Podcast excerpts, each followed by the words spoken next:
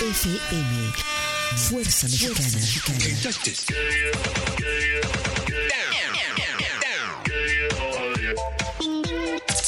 Con estudios y oficinas en Boulevard Gustavo Díaz Ordaz, 12649, local 11C, Plaza Patria, Fraccionamiento El Paraíso. Tijuana, Baja California, México, México, México, México.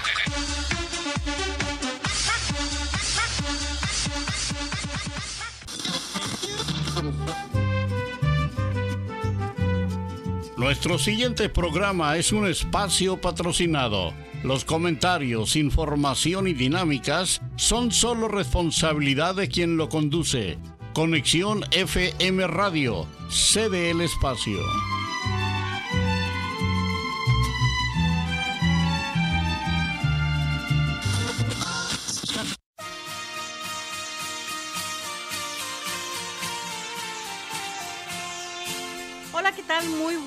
Tardes desde Tijuana, Baja California, aquí donde empieza la patria. Con el gusto de siempre en este año 2023 para llevarles la primera hora, Voces Ecológicas de la Frontera, la segunda agenda social con muchísima información que, eh, bueno, como siempre, pues el mundo sigue, ¿verdad? El mundo tiene una dinámica muy intensa, pero antes de ir a la información, yo les doy a conocer que estamos en las... mm, en las redes sociales, Conexión FM en, Facebook, Conexión FM Radio Oficial. YouTube, Conexión Oficial. Eh, en Spotify, Conexión.fm Radio. Eh, en TuneIn, Conexión FM Radio. En www.conexionfm.com. Y tenemos un WhatsApp para el contacto directo. Llámenos, denos su punto de vista, eh, sus sugerencias, sus de todo se acepta, sus críticas, sus, sus fotografías, sus videos. 664 362 9071. Lo repito, el WhatsApp, ya sea por llamada, ya sea por mensaje, ya sea por video, ustedes saben. 664 362 9071. Ese es el, el, el, WhatsApp. Y bueno, ya estamos al aire. Marisol, si me auxilias, por favor, aquí con esta llamada. Este, bueno, vamos a información. Eh, la falla informática que paralizó la industria aérea en Estados Unidos. Cientos de vuelos fueron suspendidos, ya reanudaron, pero en un momento yo espero que llegue el ingeniero um, Agustín Pineda para platicar con eso. Qué grave cuando hay una falla en el sistema de Internet se acaba el mundo, ¿eh? Ahí paró todo. Esto fue una falla que eh, eh, se presentó en el sistema informático de, eh, de um, comunicación interna entre los uh, con los pilotos y tuvo que suspenderse cerca de 5 mil vuelos en Estados Unidos. En otra información, vamos a presentarles la información de que es el segundo intento de asesinato contra la vicepresidenta de Colombia, la afrodescendiente ambientalista Francia Márquez. Y es que Francia Márquez, le digo, lleva el segundo atentado, mmm, ahora que es vicepresidenta, por un trabajo muy intenso de activismo en defensa del medio ambiente. Y hay que recordar que, eh, pues, ya no, no, sé, los países de Latinoamérica se pelean por el primer lugar en, en el... A ver, ¿quién lleva el primer lugar? En cuanto a asesinatos de defensores del medio ambiente y de defensores de derechos humanos. Es una situación verdaderamente pues problemática. Y definitivamente 2023, el año que ya estamos cruzando en estos momentos, ningún concierto se realizará en Valle de Guadalupe. Es una zona agrícola. Entiéndanlo. Es una zona agrícola. El cambio climático y energías limpias fueron los grandes temas en la cumbre de líderes de Norteamérica, donde estuvo el presidente Joe Biden de Estados Unidos, eh, Justin Trudeau, primer ministro de Canadá, y el presidente de México, Andrés Manuel López Obrador. Se encuentra, bueno, en otra información encuentran un bosque submarino de algas gigantes, esto en el sur de los Galápagos. Esto me parece un hallazgo así hermoso, un, un tesoro de la naturaleza, pero fíjense, está, es submarino. Y, se ha escapado por, de, la depredación del ser humano porque es submarino seguramente, porque de, otra forma ya hubiera, ya lo hubieran echado abajo. Bueno, también tenemos, le vamos a estar hablando eh, durante este mes de los ríos, los ríos más contaminados del mundo y los ríos más contaminados en México. Esto es una verdadera lástima porque nosotros como seres vivos dependemos del agua. El agua es fundamental. Nuestro organismo, nuestro cuerpo es 70, por, más o menos 70-75% agua. Sin agua no hay vida y lamentablemente los seres humanos tenemos los ríos del mundo mm, contaminados, a veces imposibles, así, gravísimo el tema. Y también en otra información le vamos a tener en la agenda social, pues una entrevista con el presidente de la Comisión Ciudadana de Derechos Humanos, una ONG de allá de eh, eh, Sinaloa, Oscar Loza. Vamos a platicar con él del día después. ¿Qué pasó? Un día después, ¿verdad? Porque eh, resulta que, pues, fue algo terrible para la, para la sociedad civil. Fue algo verdaderamente espantoso. Entonces vamos a platicar con él porque él fue uno de las primeras personas que, que llegaron. Esto y eh, más información acerca de lo que ocurre en nuestro ayuntamiento. Tenemos, por ejemplo, pues fue el segundo Culiacanazo, tenemos el segundo del metro, se repiten y se repiten los problemas. El municipio también cierra este, la vía rápida oriente por hundimientos y va a haber matrimonios colectivos, así que apúntense los que tengan esa intención este año. A ver, Marisol, si tienes esa... no, para nada, dice. 14 de febrero, matrimonios colectivos en un ambiente romántico. Y también vamos a ¿qué te parece? Hacemos una muy brevísima pausa o tú me dices, Marisol, para que lleguen, eh, pasen nuestros invitados, ya están con nosotros eh, el director de Protección Civil del Ayuntamiento de Tijuana, ya está con nosotros también el ingeniero Agustín Pineda, que anda ahí haciendo sus preparativos técnicos. Digo que vamos a platicar con usted, ingeniero, acerca de esta situación que se presentó en Estados Unidos, una falla en el sistema de, comunicación de Internet de los ah, pilotos, suspendió cerca de 5 mil vuelos. Eso, eso es pues verdaderamente preocupante, porque el mundo depende ahora del Internet. Y en otra información también vamos a darles a conocer que el décimo o cuarto ayuntamiento invierte 73 millones de pesos en obras para la zona este y Otay Centenario. Es una inversión que estará realizando a lo largo del año el ayuntamiento que encabeza la presidenta municipal Montserrat Caballero. Te decía Marisol, tú me dices cómo, cómo hacemos la dinámica para, para, para eh, el ingreso de nuestros invitados. Este, eh, también tenemos que, eh, vamos a estar platicando a eso de la una de la tarde con la profesora María Elena Olivas. María Elena Olivas es la directora, está estrenándose como dirección. todo el año pasado fue una oficina de enlace mm, del Ayuntamiento de Tijuana para darle atención de manera así muy, muy humanista a las comunidades indígenas residentes en, Baja California y comunidades que han, digo, indígenas o, pueblos originarios que han estado llegando a nuestro país, pues a, nuestro estado, perdón, como parte del fenómeno migratorio. En fin, todo esto vamos a estar platicando en un momento. Este, vamos a, a darles a conocer por lo pronto, sí. Vámonos a la pausa entonces y vuelvo.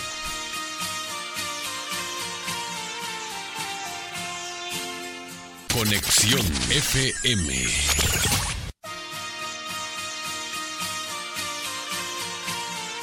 Civil del Ayuntamiento de Tijuana, el señor Haroldo Rentería, eh, pues para platicar acerca de estos acontecimientos. Bienvenido, director. ¿Cómo están las cosas en materia de protección civil? Porque hemos tenido pues algunas contingencias, ha sido necesario que se cierren ciertos tramos de vialidades y en fin, estas lluvias han sido bastante fuertes. Sí, eh, el invierno se hizo valer y muchas gracias primero que nada por invitarme a, pues a difundir la prevención a través de este medio. Sé que va a llegar a muchas familias. Eh, hemos tenido los estragos de este invierno a través de las lluvias. Le decía, este, que, o sea, no obstante que las lluvias han sido bastante eh, fuertes, ha habido, pues, eh, en esta ocasión, no ayer no fue tan intensa, pero en las otras han sido tormentas que afortunadamente no han tenido consecuencias así mm, fatales. Sí, no fatales, pero sí han tenido algunos problemas. Materiales, pues, ¿verdad? sabemos que en nosotros o en, nuestra ciudad de Tijuana, eh, los principales problemas cotidianos es la movilidad, ¿no? Por ende, cuando llueve algo, en realidad eh, el problema inicia de ahí, de la movilidad. Eh, y aunado de, de que las personas tiramos basuras a los afluentes y se generan las inundaciones. Ese es un problema muy serio. Yo estaba escuchando que ustedes encontraron este eh, en la en estos tramos de la vía rápida que, que colapsaron, que en la tubería pues como que le prendieron fuego y que había basura, había ah, toda clase de basura que, que, obviamente taponea y eso genera pues que se eh, el agua se acumule y reblandece la tierra. Sí, claro, eh, la intensidad del, del agua, pero el factor basura hace que se generen este tipo de daños en infraestructura, ¿no? Veíamos eh, cómo existía el problema de los drenadores que se limpiaron totalmente y, ya las horas ya estaban llenos, ¿no? Eh, vemos que tal vez es una responsabilidad social que tenemos que tener todos eh, evitar este tipo de problemas, no tirando los basuros a los afluentes, ¿no? Tal vez dejándolas fuera de su vivienda hasta que se resuelva la situación de que alguien llegue por ella a hacer servicios públicos o demás, pero sí definitivamente tirarlos al afluente es dañar no solamente a nuestra ciudad, también a la naturaleza. Sí, ¿y qué, cuál sería un recuento que usted daría para uh, la sociedad, aparte de, estos daños a los desarenadores, a, las vialidades que vienen y colapsan nuevamente? No, pues en recuento todo te puedo decir que eh, en estas lluvias tuvimos eh, la última, eh, fue a finales de, diciembre, eh, tuvimos una suspensión de, clases. Esta decisión fue tomada primeramente por el eh, ayuntamiento para evitar esta problemática del, del tráfico vehicular. Eh, el siguiente día pudieron trabajar todos sin ningún problema. Tuvimos las lluvias que fueron a fin de año que determinaron algunos problemas de la ciudad. Tuvimos afectaciones eh, en aceleramientos de movimiento de tierras en algunas colonias que sufren este tipo de problemas. Uh -huh. ¿Ingeniero, alguna pregunta? Muchas preguntas. Muchas preguntas. Pues no sé usted cómo interactúan con las demás dependencias. Con las delegaciones. Sí, o sea, cómo pueden presionar, no sé, eh, vemos muchos talleres que tiran el aceite, el antifriz, cosas de ese tipo que súper contaminan, ¿no? Si sí. El civil pues está consciente de eso, no sé si puede presionar alguna otra dependencia del gobierno, no sé, esa parte, pues por eso es la pregunta, ¿no? Sin saber. No, eh, en sí pertenecemos obviamente al ayuntamiento y nuestro ente es una coordinación. De hecho, algunos le llamamos coordinación de protección civil, porque no precisamente el, los, lo resolvemos nosotros, lo resuelven las diferentes dependencias y sobre todo la misma sociedad. Es, es el reto que tenemos en esta dependencia de involucrar a la misma sociedad a fin de que ellos mismos salvaguarden sus vidas y sus bienes. Pero si bien es cierto, hay temas indistintos, eh, a nosotros que pues no podemos echarnos la bolita, eh, creemos que para todos es un problema y si nosotros identificamos eh, o hay un reporte ciudadano de este tipo, nosotros con gusto lo atenderemos y lo mandaremos a la estancia correspondiente con esa misma presión de que nosotros estamos eh, tomando el asunto. ¿Y qué hay con respecto a la educación? No sé si vayan a las escuelas para, no sé, Concientizar. Para concientizar, ¿sabes qué? No hagan ese tipo de, de, de tirar basura, lo que usted comentando, no sé si hay ese tipo de planteamiento en la página, redes sociales, videos, no sé. Tenemos un programa, eh, este año vamos a llegar directamente a las colonias, pero ya estamos yendo a solicitud de todas las eh, escuelas eh, y demás centros educativos para llegar a los jóvenes. nuestras oficinas están detrás de la campa deportivo de Reforma que está ubicada en Otay y lo que se conoce como la, la postal, entre uh -huh. esas dos está ubicada, nosotros eh, pues recibimos a todo tipo de personas, son bienvenidos aquellas personas que quieren solicitar formalmente. Eh, les decimos que vayan al lugar porque así podemos hablar con ellos qué tipo de problemas tienen, llegar a más a fondo de los problemas que tienen para poderles eh, comunicar y capacitar de acuerdo a su situación. Sí, es un, es un problema pues de, de, cultura y de educación, pero al mismo tiempo también de, de, aplicar como sanciones, ¿verdad? Porque se da el caso que en Estados Unidos somos bien ordenados, ahí sí respetamos la ley, eh, tiramos la basura en su sitio, los elementos que son para reciclaje también, entonces creo que, que hay este, una parte de de la autoridad municipal que tiene que aplicar esta mano dura, esta, estas sanciones. Sí, de repente eh, es problema de, del ayuntamiento, sí. No creo que sea problema del ayuntamiento el que haya tanta basura en un fluvial, ¿no? Es una identificación que se debe dar como diagnóstico y, replantear desde el ente de la sociedad, de los mismos ciudadanos, que estamos haciendo mal, ¿no? Y claro, históricamente te podemos reconocer que a través de los años se hicieron muy pocas obras fluviales que, ahora se trata de mejorar. Yo he visto, director de protección civil, eh, en estos días que hay lluvias bien intensas, eh, veo que el agua sale de las alcantarillas en lugar de irse al contrario. Como fuente está. Sí, es como una fuente. Que, a ver, cuéntenos ahí qué pasa, cómo no funcionan, se saturan o qué está pasando. Te, voy a platicar, eh, se taponean por la misma basura. Ah, por la basura. Y, sale el agua. Ah. es, esas tuberías tienen cierta capacidad. claro. claro que, que ha crecido exponencialmente esta ciudad eh, pero sí, definitivamente la basura hace que se tapone y brote el, drenaje hacia afuera, ¿no? Porque todas, ¿eh? Todas están aventando el agua hacia afuera. Entonces, ahí donde dije yo, bueno, pues, ¿qué pasa con las alcantarillas? Bueno, ya, ahí está muy sencillo. Es nuestra basura. Están taponeadas. Qué barbaridad. Creo que esto también mm, plantea la posibilidad de que desde la Secretaría del Ayuntamiento o desde la presidencia municipal, pues se implementen nuevas políticas públicas en cuanto a, a, lo que es la recolección de basura, ¿verdad? Ah, si tenemos un camión que pasa cada ah, ocho días o cada quince días, pues probablemente sea necesario implementar otras o, otro tipo de estrategias para que haya una recolección más frecuente, para que una vez que se normalice, entonces sí aplicar las sanciones, porque sí es cierto que la gente es muy irresponsable, eh, dejan la basura, no pasó el camión y van y la ponen en la esquina. O mm. van y la ponen donde se les ocurre. Entonces ahí se empieza a, generar el problema.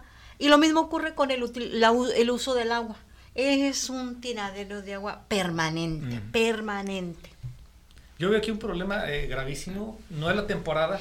Yo sabe Araceli que vamos a donar a colonias de escasos recursos, Cañón del Padre específicamente, y ahí en verano están quemando la basura. Bueno, sí. porque no pasa el, camión de la basura, no hay suministro. hay muchas partes donde están quemando la basura. Entonces, si esa basura ahorita no la puedan quemar, pues la van a tirar a donde sea y eso es lo que está provocando. Por eso decía, si no hay una recomendación por parte de su área que diga, ¿sabes qué gobierno estás fallando en esta parte de recolectar la basura? Digo, ese es mi punto de vista, ¿no? Porque sí lo vivo. Yo, yo pienso que las delegaciones se pudiera, no sé, usted director, eh, ¿cómo, ¿cómo lo visualice? Creo que usted tiene pues muchísimos elementos para... Es que bien curioso, perdón la interrupción, tengo una amiga que vive ahí donde está la telefónica y pasan del diario a recolectar basura y en, otras zona no, no pasan. No, sí pasan. No, pero en otras zonas no. Y yo, por ejemplo, en la colonia Notay pasa una vez a la semana y en Cañón del Padre nunca pasa. Ahí está, así está la situación. Y hay otros lugares donde pasa a veces en la mañana, a veces en el mediodía, a veces, o sea. sí. Sí, sí, no, definitivamente. ¿Dónde va a tirar la, ahora sí que la basura a la gente? No sé, si hay esa educación, yo quiero tirar la basura, no tengo dónde tirar la basura. Pues yo creo que el, lugar que no debemos de plano tirarlo ni, ni dejarlo guardado es en los, en los afluentes, en los los fluviales, en, los, arroyos. Sí. ahí es donde está la basura y es donde se genera el problema en temas de protección civil hablando, ¿no? De tipo las lluvias y demás. Pero sí, hablando de otro problema, de, al final terminamos siempre el, tema cultural, ¿no? Claro. Ahora, director, ¿qué otros ah, temas así de protección civil este, son como prioritarios para ustedes? Nosotros tenemos un reto, ¿no? Muy grande eh, en, esta, en este ayuntamiento, es llegar a los ciudadanos, a todos los ciudadanos de las colonias que sufren más de los riesgos eh, de tipo naturales, como son geológicos, aquellas personas que han tenido derrumbes, Derrumbes. deslizamientos, llegar con ellos con pláticas continuas, para que sepan cómo actuar. Eh, yo les digo, es muy difícil que exista una unidad de bomberos afuera del lugar, un rescatista, una ambulancia o un policía. Eh, la misma sociedad debe de enfrentar los desastres en la prevención. No solamente aquí en Tijuana, en México, en el mundo es imposible que, que se pueda ah, solucionar un problema venidero además, ¿no? No solamente ahora estamos hablando del tema hidrometeorológico de las lluvias, eh, después eh, vienen los sismos, vientos de eh, Santana. el viento de Santana, estamos llenos de Los riesgos incendios. Sí, que, sí, los, sí. que la misma sociedad debe de conocerlos, diagnosticar dónde viven, por ejemplo, eh, si el asentamiento que tuvieron ahí es un relleno, si, si está inestable su vivienda, conocer este tipo de cosas y a través de nuestras pláticas eh, y capacitación podemos orientar a las personas en- eh, de cómo deben de actuar antes y durante eh, y después de, un- de una situación de desastre. Sí, y sobre todo a Tijuana es muy propensa a los incendios. Hay mucha gente, pero muchísima gente en la zona este, sobre todo de la ciudad, que, eh, que se cuelgan, eh, que obtienen la energía eléctrica eh, a través de los mentados diablitos. Diablitos, sí que se Ajá. Entonces eso obviamente va a generar un incendio en cualquier momento. Y electrocutado, aparte Sí, de las también, lluvias, también, también. ahí en Cañón del Padre tienen así mal. Apenas acaban de poner algunos medidores, pero sí tienen así como que colgados ahí y hasta en el piso se ven los cables. Sí, se ve muy... En definitiva, el riesgo por estar electrocutado o un incendio por el cortocircuito va desde un lugar que pensamos que está bien, pero le sumamos una resistencia porque necesitamos calor en la vivienda. Pero vaya, la resistencia, este aparato pues no, no es para el diseño de sus instalaciones eléctricas, es otro tipo de detalle. Ahí los Ah. llenamos de calentones, pero tu casa resiste eso. No sabemos si tu cableado fue diseñado para eso o ya lleva más de 20 años. O, o peor, si tus instalaciones son muy improvisadas, como los desventados diablitos, pues sabemos que pues le colgaste unos cablecitos arriba y, y te vas con el riesgo de que alguien vaya caminando y se electrocute, ¿no? Yo sé que ah, tal vez para ustedes es difícil, ¿no? La planeación, el tiempo, ir a las colonias, porque yo, por ejemplo, en el caso que voy a varias colonias donde hacemos donaciones, pues esa gente no tiene ni el tiempo ni el dinero, ni la iniciativa de decir, ah, voy a ir a tal parte a que me den una plática, ¿no? Como que No, sería no. bueno que fueran a sus colonias a darles pláticas, ¿sabes qué? Si tienes algo eléctrico, ten cuidado, no lo pongas en el piso, trata de aislarlo más, no prendas un anafre dentro de tu habitación, porque hay mucha gente que se ha intoxicado con monóxido de Sí. carbono. Cosas de ese tipo, no son protección civil. Ojalá hubiera presupuesto para igualmente ir, no sé, cada determinado tiempo a las colonias. Esa sería, pues, tal vez mi sugerencia, ¿no? No, una, una sugerencia que, que la aceptamos como un reto es llegar a esos ciudadanos. Eh, obviamente esa, vamos a darle doble vulnerabilidad, que es, es la física y pues la más triste, la social. Eh, ellos deben de tener esa oportunidad de, de por lo menos salvaguardar sus vidas eh, y sus bienes sobre todo. Y es que usted mencionó algo bien importante que en México casi no se ve, la prevención. Entonces se previene ese tipo, decir, ¿sabes qué? No que- tires aquí hay un pluvial, aquí hay ese riesgo, no lo hagas. Tira la basura tal vez en otra parte, ¿no? Si lo vas a quemar, quémala donde no estés. Se, se acaban de quemar unas casas, le consta que hace poquito Sí. fuimos a regalar cosas ahí al cañón de Padre Presa, se quemaron como tres casas, hace como seis, siete meses. Y fueron dos carros implicados por la cuestión eléctrica. Entonces, qué triste que la gente también no esté al pendiente Ajá. también de Otra pregunta, vamos a ir al corte y regresando le quiero replantear esta pregunta. ¿Hay, ¿Quién controla a todos estos cableros de Easy, de Total Play, de todas esas que andan toda la vida se la pasan colgando y colgando este cable? Es una maraña que tienen en muchas colonias. Vamos a la pausa y volviendo contestamos esa.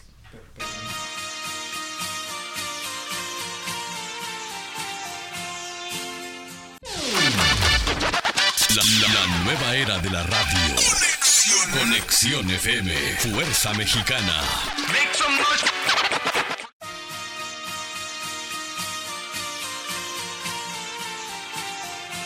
Bien, regresamos. Está con nosotros el director de Protección Civil del Ayuntamiento de Tijuana platicando todos los temas relacionados con nuestra ciudad. El señor Haroldo Rentería, pero antes de continuar, yo le recuerdo que estamos en eh, Facebook Conexión FM Radio Oficial. En YouTube, Conexión FM Oficial. En Spotify, Conexión.fm Radio. En, ¿cómo se llama la otra? Tuning. Tuning. Conexión FM Radio. www.conexionfm.com. Y estamos a través de WhatsApp 664 362 9071 para que nos den sus puntos de vista, nos mande sus videos, sus comentarios, sus sugerencias, en fin, todo. Estamos platicando aquí con el director de Protección Civil acerca de estas empresas que, que van y tienen un miles de cables. Tendido de cable y más cable y más cable. Una maraña que bueno, es de veras eh, imposible de, de, de, entender cómo va o qué, cómo está. ¿Quién controla estos? Y sobre todo le decíamos que los he visto trabajar de noche. Y uno ya no sabe si, si para quién trabajan. Sí, eh, en realidad fueron, activamos nosotros a las brigadas de los diferentes entes de CFE, eh, de, de, las diferentes compañías, hablando de más compañías, ¿no? Vemos que la, la particular de CFE es una empresa que trabaja a nivel nacional, por eso la menciono. Eh, eh, ellos tienen una brigada para solucionar este tipo de problemas cuando un poste se cae, las, las demás eh, compañías también, nos coordinamos de inmediato. Eh, ¿Por qué sucede esto? Pues podemos decir, por es, el principal factor es lo accidentado que está la ciudad de Tijuana, uh -huh. ¿no? Eh, los postes se debilitan muy rápido por la humedad, además de que por el tránsito vial es, puede ser que lo choque un vehículo y, y pues se genera un problema. Es un reto eh, operativo este tipo de circunstancias. Pero le decía, ¿hay, quién, ¿hay forma de controlar o quién se entiende con estas cableras que, que a deshoras de la noche están trabajando? Pues estoy seguro que si ellos están trabajando de horas es por eh, la demanda que existe en la misma ciudadanía al, uh -huh. al, depender de este tipo de servicios o solicitarlo, ¿no? Claro, pues sí es Y va a ir en aumento porque que, pues, es la idea que Ajá. todo el mundo tenga internet. Ajá. Uh -huh. Sí, sí, claro, porque además el internet pues ya es un servicio básico para la sociedad. De primera necesidad. Sí, ya es, eh, tenemos la necesidad de agua potable, de energía eléctrica y de internet. Así, fundamental. Y de un, gas. Un mensaje a las cableras y me ha tocado varios casos que han comentado amigos uh -huh. que el, de una compañía le corta el cable al otro y así se están desquitando uno con otro. Y ya son varios casos, por eso trabajan de más. -huh. O sea, los de la I le -huh. cortan a los de Total y... Pues que eh, no, y ellos son los dueños de... del cielo, de andar quitando y poniendo y es un enredo por ahí. Pues nos comentaba usted también, director de Protección Civil, que eh, hay en la ciudad ha, uh, han detectado varias bardas en diferentes rumbos de la ciudad que se reblandecieron con tanta lluvia. Pues hace, desde el 93 no teníamos esta, este nivel de lluvias. Una pregunta para eso.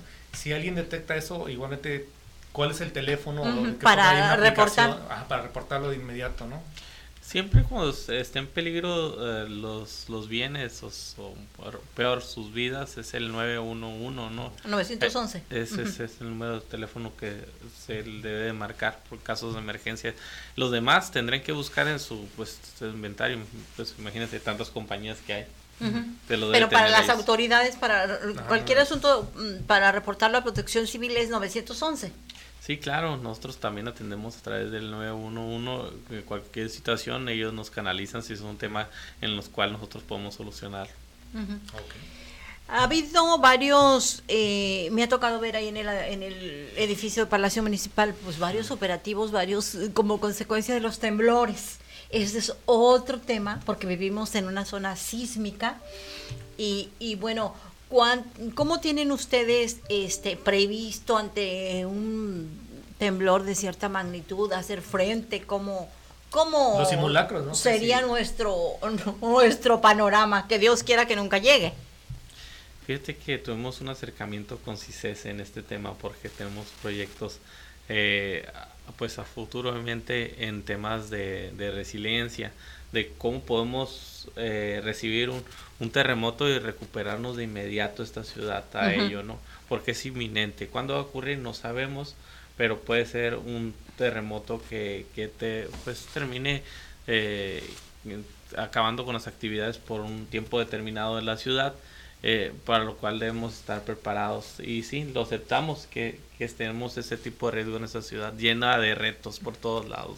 Hasta tsunami. Sí, sí, sí, porque tuvimos un oleaje, por cierto, fue ese, Rosarito, ese oleaje del, que fue el sábado, creo, ¿A, qué se debió? Me pareció, a mí me, sorprendió realmente. Fenómeno. Fue, fue un conjunto donde les platico, ¿no? Si, esta, esa ciudad no estuvo en riesgo de eso, es porque está más vertical que otras zonas, como es la costa de Rosarito, que tiene zonas al nivel o bajo el nivel del mar. Por eso la inundación y la afectación de algunas viviendas. Allá en Rosarito. sí, que además estaban en zona de playa, ¿no? Pero bueno, eh, en esta zona donde menos tenemos riesgos es ese tipo de fenómenos de, de tsunamis, pero no descartamos la posibilidad de que exista eso. Hace un tiempo, cuando se estudiaba a fondo la protección civil, decía, no, pues también tenemos que tener, cuidarnos del riesgo de que nos caiga un avión arriba, o tal vez un satélite, o, un, cometa, pero vámonos acercando más al riesgo que tenemos latente, que es la sismicidad. Este, esta área de Tijuana ¿Qué pasa? Tal vez nos está agarrando muy confiados porque no han sucedido sismos que nos pongan a prueba, pero a medida que tengamos sismos, esperemos que no sea de mucha intensidad, donde existe un desastre y, y pues nos demos cuenta cómo hemos construido la ciudad, sobre todo desde nuestras viviendas. Sí, Y, y también yo creo que es pertinente que todos los ciudadanos... Mm, tengamos ese, ese, ese paquete que debemos tener listo para ante cualquier emergencia. ¿Qué, qué es lo que lleva? Documentos, este, baterías. Sí, sí, nosotros promovemos siempre estar preparados, ¿no? Antes. Y el antes es tener una, una mochila de emergencia. Esa mochila de emergencia debe tener todos los elementos que se van a suspender. Obviamente en un desastre, eh, lo, casi lo primero que se suspender es la energía eléctrica. Debemos tener una lámpara, por lo menos tener visibilidad un botiquín, eh, tener algunas pilas, un botiquín de emergencia, a lo mejor algún alimento no perecedero para, eh, hasta en tiempos de lluvia, yo he recomendado... Si no es muy necesario salir en tu vehículo, esperar que pase la lluvia. No, las personas tal vez salen a la tienda con cosas tal vez poco necesarias y pues saturan las vialidades, ¿no? Con actividades no tan necesarias. o prever también, ¿no? Si va a haber lluvia, pues pasa, días pasa una situación que muchísima gente, eh, bueno, aquí ya vemos gente que no somos nativos de Tijuana, pero aún los nativos desconocen la magnitud de, de los arroyos, la fuerza que adquiere el agua en los arroyos. Yo he logrado conocerla como, como reportera, porque me tocó reportear en varias ocasiones, pero es una cosa impresionante y hay que saber que casi todos los son afluentes, todas las calles de Tijuana son afluentes del río Tijuana. Sí. Pues como está el gato bronco, que ahorita se inundó y que cerraron. Son afluentes del río Tijuana, ¿qué quiere decir? Que son arroyos y que baja el agua con una intensidad enorme que puede arrastrar un ah, carro, puede arrastrar con facilidad a las personas. Entonces, como ustedes dicen, es preferible no salir. Si nos toca una tormenta de esas que ha habido últimamente, eh, pues no sé, en el cine o en la tienda, ahí quédate. Hasta que, sí, sí, las horas que sean necesarias porque sí desconocemos la magnitud de esa fuerza que lleva el agua. Sí, tú comentaste es un año muy clave, el 93. Sí. El 93, eh, los que estuvieron aquí en Tijuana en el 93 saben de lo que es capaz la naturaleza. Ah, la 5 y estaba horrible. Y, y, te puedo contar por información de INEGI que hay ya muy pocas personas a bueno, a comparación con las demás que vienen de partes del sur que dicen, no, aquí no llueve casi, en mi pueblo sí llueve, pero aquí cuando llueve, cuidado, pues, siempre nos agarra sin estar preparados, eh, a lo mejor con un montón de basura en, en los afluentes y, y se puede generar un desastre como el 93 que derivaron de muchas pérdidas humanas. Sí, hubo muchas pérdidas humanas, hubo verdaderas verdaderas tragedias en la colonia Gabilondo, le digo porque pues me tocó reportear, me ha tocado reportear casi todas las las eh, lluvias, las tragedias que han ocasionado las lluvias que, que ocasionales que tenemos, pero que una vez le insisto, como todas las calles son eran arroyos, son afluentes del río Tijuana. Entonces todas, el agua baja hacia lo menos que debe hacer uno cuando hay lluvia es mm, andar cerca del río Tijuana, es alejarse inmediatamente del río. Yo recuerdo ahí por un funcionamiento donde está Flamingos, Monterrey o algo así, Chihuahua o algo así, que se cayó en varias casas que no estaba el permiso de construcción sí, sí. el Monterrey. Ajá, ¿verdad? Sí. También. Sí, creo que el fraccionamiento Monterrey, es, eh, toda esa zona tiene una falla geológica. Tiene una falla y, ha estado, este, y sí, ha, ocasionado, o incluso se le cayó la casa al, que era el gobernador Alejandro González Alcocer. Se cayó su casa y se cayó su casa de otro que era diputado Corona, se apellida, no me acuerdo su nombre ahorita. Este también se cayó y se cayeron varias residencias que estaban ahí. ¿Por qué? Porque es una zona, una zona de, pues, sí, no sé, con falla. Y pues no hay regulación también en eso, ¿no? De que no permitan que se construyan. Ahora que, que, ya casi eh, terminamos, pero la última pregunta antes de despedirlo, director, que eh, los, los edificios, estos verticales, que han aparecido de una forma tan, tan exponencial en Tijuana y que van a tener impacto en el, en el, en todo, pero sobre todo en el drenaje y en el agua en el, y en las vialidades. Sí, es una ciudad que enfrenta retos muy importantes, ¿no? Se dice que una ciudad exitosa en, teoría es una ciudad vertical como tal, pero el desarrollo como tal debe ser, eh, esperemos que sea con mucha responsabilidad. Nosotros aceptamos ese tipo de retos, tema del agua y lo demás, pues ya no es tema de mi competencia directamente, eh, pero estamos nosotros para poder eh, acercarnos a aquella población. Nos concentramos más en la población con esta ola de vulnerabilidad que mencionas, aquellos que, que tal vez no tienen para un transporte público, nosotros podemos llegar al lugar a, poderlos apoyar. Pues algo adicional usted que nosotros no le hayamos preguntado. Que hacia la población, no sé, próximos proyectos que tengan de educación, no sé.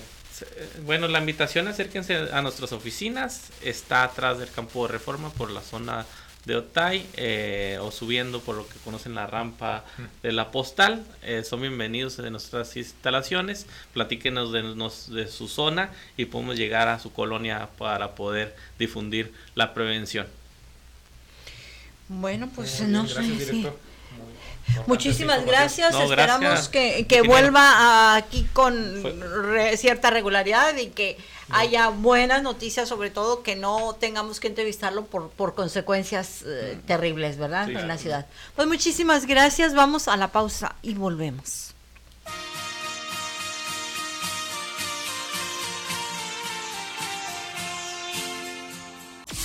Recuérdalo siempre. Tú eres el número uno. Número uno. Escuchando. Conexión. Conexión. Fuerza Mexicana. Conexión FM. Bien, ya tenemos en la línea a nuestra compañera, amiga, muy querida, Natalia Aguilar, desde la Ciudad de México. Ingeniero ya está con nosotros. ¿Qué tal, Natalia? Buenas tardes, Natalia. ¿Qué tal? ¿Qué tal? Muchas felicidades por este año nuevo. Igualmente que sea de muchos éxitos profesionales este, y en todos los sentidos. Muchas gracias, muchas gracias. Pues para, para comentar contigo este segundo intento de Francia Márquez. Eh, esta mujer que es de origen este, afro, afrodescendiente, es la vicepresidenta de, de, de Colombia y es una ambientalista. Mm. Entonces, mm, ah, hubo un intento de asesinarla. Encontraron un, una fuerte carga de dinamita cerca de su el área de tránsito de ella, que es la segunda ocasión. Y, y bueno, esto es por su activismo, básicamente, por las formas en que ella ha llevado la lucha en defensa del medio ambiente. Sí, no, este, es una mujer muy admirable, es abogada, además pues conoce perfectamente el derecho de los derechos humanos. Sí. Y, es una pena que este haya tanta gente tan egoísta que que no respeta absolutamente nada, ¿no? O sea, sabemos los que respetamos la vida de los seres eh, que no tienen voz, como las plantas, los árboles, los seres del mar y de todas partes, son parte íntima de, nuestra vida, aunque no lo, no lo palpamos en la ciudad, ¿no? Pero pues sin ellos, sin las abejas, pues no somos nada. Sí, exactamente. Y, y, ella es una gran defensora de, de todas estas este, cuestiones que, que de la que depende la calidad de vida de todas las personas y sobre todo en Colombia, que bueno, la verdad es que yo, yo, admiro mucho a esta mujer porque bueno, la pasó muy difícil siendo una madre soltera, tú sabes que no es fácil ser madre soltera. Y, y yo quisiera que pues dejaran de, de, fastidiar a estas personitas, pero parece que atacando a personas como como esta mujer realmente no sé si es para distraernos o es porque realmente se sienten amenazados por personas activistas, ¿no? Los activistas somos muchos, muchos, pero muchísimos más de los que ellos se imaginan. Y, y ¿por qué nos van a atacar, no? Al contrario, nos deberían dar las gracias por estar salvaguardando la, la, la integridad del, de todos los seres de este planeta, ¿no? Sí, es que ahí en Colombia, ingeniero, pues hay, hay esta, estos grupos de guerrilleros de, la, de ¿FARC? las FARC se, eh, se mezclan los intereses de ellos Interés. con los intereses de, de las empresas transnacionales, de quienes manejan eh, la droga, la cocaína. Entonces es ahí donde mm, es el activismo de, en defensa del medio ambiente de Francia Márquez pues resulta muy incómodo. Sí, hay intereses económicos, obviamente. Sí, dice la información que integrantes de su equipo de seguridad hallaron un artefacto con más de 7 kilos de material explosivo en la vía que conduce a su residencia familiar. Esto en el sureste de, eh, de allá de Colombia, pronunció Márquez. El artefacto fue destruido de manera controlada por, por personal antiexplosivos de la policía. En 2019, antes de asumir el cargo, fue objeto de un ataque con granadas y, y ráfagas de fusil por su labor como activista ambiental en el departamento de Cauca, donde aún reside y fue eh, plantado el artefacto explosivo y desactivado esta mañana. Este sería el segundo que Atentado, fue esta sí. semana. Se trata de una bolsa plástica cuyo interior contiene sustancia explosiva de alto poder a base de nitrato de amonio, aluminio en polvo puntillas, detalla un informe de, eh, del esquema de seguridad de la vicepresidenta divulgado por precisamente por ella. Y por las características y ubicación del artefacto, personal de inteligencia y de seguridad concluyó que se trata de un evidente atentado contra la señora vicepresidenta. Eh, y es que digo que eh, las actividades, este, su antecesor, el conservador Iván Duque, fue objeto de un atentado en junio de 2021 cuando desconocidos dispararon ráfagas de fusil contra el helicóptero en que viajaba. Eh, Petro, el presidente de Colombia, y Márquez adelantaron su campaña en medio de fuertes medidas de seguridad. En un país lastrado por asesinatos de políticos, cinco presidenciables fueron asesinados durante el siglo XX. Entonces, eh, el activismo de ella en defensa del medio ambiente y, y- y, pues esta actitud, esas políticas que han tratado de controlar de alguna manera, de disminuir también el trabajo de, las, de los grupos guerrilleros, pues son un, así como un cóctel, ¿verdad? Para que se den este tipo de atentados, Natalia. Pues eh, sí, no nada más que es eso, sí que la, la ignorancia tan severa que de la que padecemos en este planeta, ¿no? O sea, si esa gente supiera sumar, supiera matemáticas, hubiera tomado aunque sea una clase de álgebra, sabría que puede beneficiarse con, con, con la abundancia de, de, de, de nuestra naturaleza. Todo lo contrario a lo que están haciendo, sino o sea, destruir es verdaderamente la estupidez más grande que existe. La extracción es igual de estúpida y, y me podría yo pasar varios tomos escritos sobre lo, lo, verdaderamente nefasto que es este, la ignorancia y la estupidez humana, ¿no? Entonces creo que nuestra tarea es ayudar a las personas a, a no a no, no no ser tonta, no ser bruta, no caer en, en, en esas prácticas que se les hace muy fácil, ¿no? Agarrar a balazos, a poner bombas y, y destruir todo y destruir a las personas, pues de una manera tonta, porque dices todo lo que puedes hacer construyendo, eh, sembrando. Hay tanto que hacer y, y, además nos lo facilita la tierra, nos lo facilita el medio ambiente. Pone uno una semillita y crece un árbol enorme. ¿Cómo, cómo, esa, cómo esa maravilla la, la quieren destruir? Verdaderamente estoy muy molesta con, con el grado de, estupidez e ignorancia de, de, estas personas, ¿no?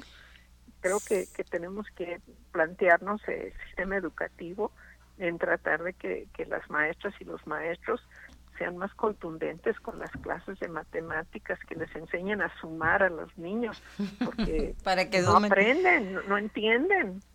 Bueno, es que suman, estos locos. aprendieron a sumar, pero puros intereses de, que van y, atentan contra la depredación del medio ambiente, porque las minas, este, esta explotación de las minas es uno de los motivos por los cuales se han asesinado una gran cantidad de ambientalistas. Por ejemplo, tenemos aquí que hay un reporte de Global Witness indica que 54 activistas de los derechos de la tierra fueron asesinados en México durante el año pasado y esta cifra supera incidentes registrados en otros países del mundo. Hay que recordar que tanto en México como en Colombia y en, Honduras son unos de los países de, del continente donde más ah, defensores del medio ambiente son asesinados. Pues sí, eso eso, eso tienes que, que, marcarle la, la pauta a la educación en México sea, ¿qué está pasando? Que, que, estamos produciendo más bruta que nunca, porque pues estos asesinatos ya debería ser cosa del pasado. Se, se, supone que por eso tenemos un sistema de, educación, eh, el, politécnico, las vocacionales. ¿Dónde están los muchachos? ¿Dónde está la educación? ¿Por qué es tan mediocre? ¿Por qué es tan mala? Qué es lo que sucede. Por los intereses, Natalia, porque son eh, eh, las empresas transnacionales son las que explotan las minas, son las que eh, eh Contra políticos. los aserraderos, son los que este Pero tienen origen, tienen origen, porque mira, de veras que, que es la extracción no es negocio, no es negocio porque tienen demasiadas materias tóxicas pues que, que, van dejando. O sea, es, es verdaderamente inútil, o sea, créeme que todo esto de litio y todo, no hay forma de reciclarlo, no hay forma de reciclar muchas cosas, es, es mentira que están reciclando el plástico, es mentira, muchas de las cosas que nos dicen es mentira. Lo que se recicla es el agua, lo que se recicla son los materiales, este, la química natural, que se da natural, los estas, este, ¿cómo se llaman? Eh, polímeros eh, no son naturales, no tienen nada de natural y, es muy difícil este tratar de reciclarlos. Entonces creo que, que va por ahí, va por la falta de educación y la falta de, total de, de, entendimiento. Intereses, ¿cuáles intereses? Si de veras vieras casi ni les pagan a los pobres mineros. Pero son las empresas transnacionales las que sacan grandes ganancias y que, por ejemplo, son las concesionarias de las minas. Aquí precisamente en Baja California, hace unas semanas hubo por ahí una un movimiento de los trabajadores, este se presentan situaciones de que estas empresas transnacionales contaminan los los ríos con arsénico. Y, obviamente la ganancia pues es para ellos, no es para los trabajadores. No, ¿cuál, cuál, olvídate de la ganancia. ¿Con qué este derecho envenenan el agua y los mantos acuíferos de todas las demás personas? O sea, esto esto es un esto es un problema ahora sí de seguridad auto exacto y es un auto de salud y es un auto atentado porque bueno pues ahí les va la vida a todos nos va la vida a todos Exacto, por eso te digo, hay que vincularlo con el grado de ignorancia y la estupidez humana. Y, y tenemos que contraatacar la estupidez humana, porque bueno, hablar del asunto, pues, se nos va a acabar la salida y no lo arreglamos. Tenemos que tomar acciones congruentes para mitigar la, estupidez humana y que no sea valor o, valioso la, la, contaminación, porque no, ¿cómo va a ser? ¿Cómo va a ser que, valoran más pues contaminar que otra cosa? Bien, Natalia, pues muchísimas gracias. Este, vamos a ir a la pausa y continuaremos en comunicación contigo. Tengan una linda tarde. Y, Gracias, este, Natalia. Y esperemos salir de esta mediocridad. Gracias. Muchas. Gracias. Hasta luego. Vamos a la pausa.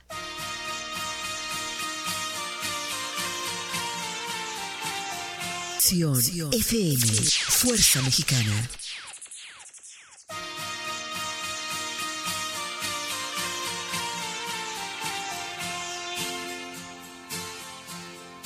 Bien, regresamos con más información. Bueno, eh, estamos en un momento a punto de tener una, un enlace con Oscar Loza. Él es presidente de la Comisión Ciudadana de Derechos Humanos, de la Comisión Estatal Ciudadana de Derechos Humanos, allá en Sinaloa, concretamente en Culiacán. No contesta, bueno, en un ratito le volvemos a insistir, este, para platicar acerca de todo lo que ocurrió allá, ingeniero, que fue, que ha sido verdaderamente eh, intenso fue, ah, para la ciudadanía, para la población que es ajena a la actividad del narcotráfico para los niños, para las mujeres, para los ancianos. Es algo verdaderamente... eh, Es lacerante porque aparte dicen los comerciantes de allá que hubo unas pérdidas de más de 900 millones de Eso pesos. no han dicho. O más todavía en Eso sector no se turístico, Sí. económico. Después de esto también las tiendas no abrían eh, hacia el 100%, gente pues no salía a trabajar, o sea, se perdió la economía tremendamente. Sí, sí, eso no se ha dicho, ¿verdad? Este, todo se fue en abrazos y besos y sonrisas con Joe Biden, con Justin Trudeau, con Jill Biden, con Beatriz, con todos esto. Y, y la gente de, de, de Culiacán pues está resintiendo las consecuencias de esto. Hay un caso de un niño que seguramente Oscar nos va a decir, de un jovencito de 14 años que salió ya, ya cuando ellos, él y su papá creyeron que ya había disminuido, porque ya se había parado, la- ya se había detenido al, al tipo, este, salieron de su casa, iban a buscar comida y lo, un, un militar lo baleó al niño, en la, el- lo. Está muy grave, está muy grave, no se sabe si, pero sin ninguna necesidad. O sea, qué abuso. Y la Comisión Nacional de Derechos Humanos, ausente total. Una ausencia eh, que raya en la complicidad, que raya en, en- Complicidad. en- en la... Pues no le encuentro la palabra.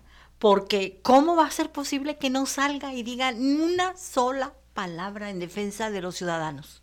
Pues es que esto ya es un estado fallido. Yo desde hace años vengo diciendo que es un estado fallido y realmente cada vez se manifiesta más. Porque si pensáramos y aseguráramos que este es el último que va a pasar, no hombre, sería el para- paraíso esto. Pero no, esto va a seguir, va a seguir en otras ciudades. Siguen todos los, bloqueos en muchas partes de la República, de, cierran este, carreteras, incendian trailers, va a seguir. También en Ciudad Juárez y en muchas partes está muy grave el problema. Este, estamos realmente día a día viviendo la violencia que cada vez se incrementa más. Lo dijo un noticiero, lo así firmemente lo dijo, que nunca hubo defensa ni municipal, ni estatal, ni de la marina, ni de ningún este tipo de gobierno a la población. En total desprotección total, la gente se vio ahí en toda la balacera así como que Sí, sí, no, abandonada, pero además eh, eh, esto fue totalmente eh, mal llevado porque todos vimos como u- desde un helicóptero están tirándole, pues, pero unas Ráfagas. ráfagas intensísimas hacia las casas. Ahí eh, no solamente era a la casa del, del, del- Sí, no. del sujeto. Entonces, la otra vez que el presidente lo, lo dejó en libertad porque no quería un- un- una masacre, pero ahora sí quiso una masacre, ahora sí estuvo de acuerdo en que se masacrara a la población inocente. Entonces, ahí hay muchos cuestionamientos. Eh, en estos momentos la población está muy enojada porque eh, ahí en Jesús María los soldados no los dejaban moverse, duraron como 10, 12, 8, de 8 a, a 12 horas eh, sin comer, sin luz, sin agua, eh, con la amenaza y con el- la decisión de, de- de- de resguardarse, de estar abajo de la cama o en el closet, en un sitio lo más seguro que encontraron Como un en su toque de casa. queda. Como un toque de queda ahí sin mencionarlo, ¿no? Sí, entonces eh, a, a muchísima gente, ahí están las, en, en- YouTube están circulando ya los, los videos de las manifestaciones donde la gente se les enfrenta a los soldados y les dice, váyanse, no los queremos. Digo, en ningún momento hay una palabra ofensiva hacia ellos, no, pero sí muy enérgicos, váyanse, no los queremos. Al gobierno no queremos saber nada del gobierno. Hay una persona que dice, no queremos que nos vengas con tus despensas, no queremos nada del gobierno, queremos que se vayan, que se vayan. Entonces, esto es... eh, están desatendidos. Ni el gobernador, ni el presidente, No, ni, no, no. ni, ni nadie, le digo, ni la Comisión de Derechos Humanos. La única que, que ha intervenido, la de Oscar Loza. Y eh, pues vamos a, a platicar con él en un momento a ver qué es lo que, que cuál es el, el resultado de todo esto. Ahora, el hecho de que hayan mm, baleado a un, a un Joven. a- no, a un, a un avión Ah, comercial. ah, a un avión aparte, sí. comercial. Fueron, no han presentado um, una información, el gobierno ni la va a presentar, así, un recuento de daños. ¿Cuántos aviones del gobierno resultaron dañados? Son varios, son varios.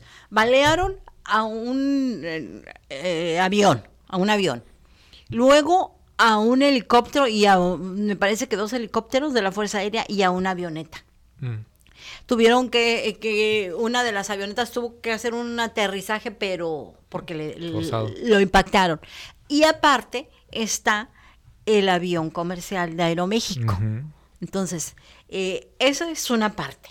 Pero como usted dice, toda la economía que resultó dañada. Las tiendas que cerraron, los comercios, las fábricas, todo. Es que es un conjunto de situaciones porque, digo, en la parte de la población hubo saqueos, hubo rapiña. Sí. Y tampoco cuidó ahí la policía ni la Guardia Nacional. O sea, como cualquiera, llegaban hasta en carro. Yo vi un carro rojo que estaban robando ahí. Sí, algo sí, ahí se ven las personas y diciendo que les fue muy bien. Y no hay ni policía, nadie que los controle. Y otro aspecto que están denunciando los pobladores de Jesús María es que hay personas desaparecidas, que hay cerca de 100 personas desaparecidas. Eso, pues, habría que, lo tomamos así con reservas para que eh, hasta que se investigue Sí, y se, presente. ¿verdad? Pero ellos están argumentando que hay personas desaparecidas, pero además que fueron saqueados sus casas por los militares. No solamente saquearon, dicen que saquearon la casa de, de Ovidio Guzmán, que se llevaron relojes. Como que se botín llevaron- de guerra. Sí, Sí, como exacto, como botín de guerra. Eh, y, pero también las casas de los pobladores, hasta las tortillas se llevaron. Entonces, oigan, pues, ¿quién es más delincuente? Sí, no, pues ahora sí. Entonces, vamos a poner en la balanza y, y, pues, ¿quién es Vamos más a tener una delincuente? policía que controle al ejército. Ajá. Entonces, es- son, son situaciones que, que están generando mucha, que van a seguir generando mucha tensión en contra del gobierno, porque hay denuncias de que eh, hubo casas que están totalmente rafagueadas. Les destruyeron el refrigerador, Sí, pues. la lavadora, las puertas, la televisión, todo. todo. Hay y un- estas balas pedidas, hubo gente que igual no la han Mm, reportado. que Pero también- fueron miles de balas perdidas. Hablan de miles de Y balas. Y se ven ahí, ahí están. De alto calibre aparte, ¿no? Sí, de, de, calibre 50. Entonces, ¿fue planeado? O- no, eso no fue planeado. O se iban contra toda la población Sí, al al sí, parecer. sí, eso fue contra todos. Pero también hay otra situación que, que es muy, eh, llama mucho la atención, que la fiscalía no ha presentado ningún, ninguna acusación contra esta persona, contra de Ovidio Guzmán. No hay ninguna acusación todavía. Sí, está muy raro todo, porque realmente fue con la visita de Biden, fue como para cumplir el compromiso, no han llevado para Estados Unidos, entonces sí, hay como... No, no lo pueden extraditar así, tengan, ahí está, no, porque no es ciudadano norteamericano, porque es mexicano y porque tiene que cumplir todos los protocolos que marca la constitución y la ley, y tiene que, creo que tiene que haber un juicio de extradición, y también mm, eh, tiene que, México tiene acuerdos, acuerdos de tratado a nivel internacional que tiene que respetar y que eso nos lleva al comentario de, de, de Caro Quintero, no ha sido extraditado. Está todo calladito. Lo detuvieron para, cuando él ya había pagado sus, sus, sus culpas. Lo detienen y luego le abren otras acusaciones, que quién sabe cómo esté la parte legal. No lo pueden extraditar. Eh, bueno, uno, él ya fue juzgado por esos delitos que Estados Unidos lo está reclamando. Dos, me parece que eh, eh, eh, Caro Quintero está acusado de la muerte de Enrique Camarena, Camarena, agente de la DEA. En Estados Unidos, matar a un agente del gobierno, a un agente policíaco, es pena de muerte. Mm. México no puede extraditar a ningún detenido a un país donde se aplique la pena de muerte. Mm.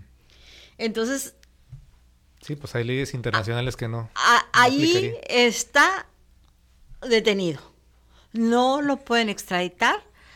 Este, es muy difícil que, que se violente, por eso es que Caro Quintero ahí está. Y mire, todo callado, todo callado. De hecho, ahorita me recuerda a- algo que leí que no constaté la información, solamente le voy a comentar.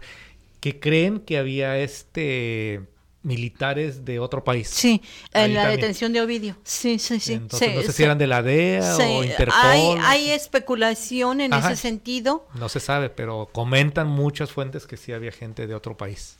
Sí, hay especulación en ese sentido y mientras que el gobierno no presente un informe creíble, pues la gente tiene el derecho a especular.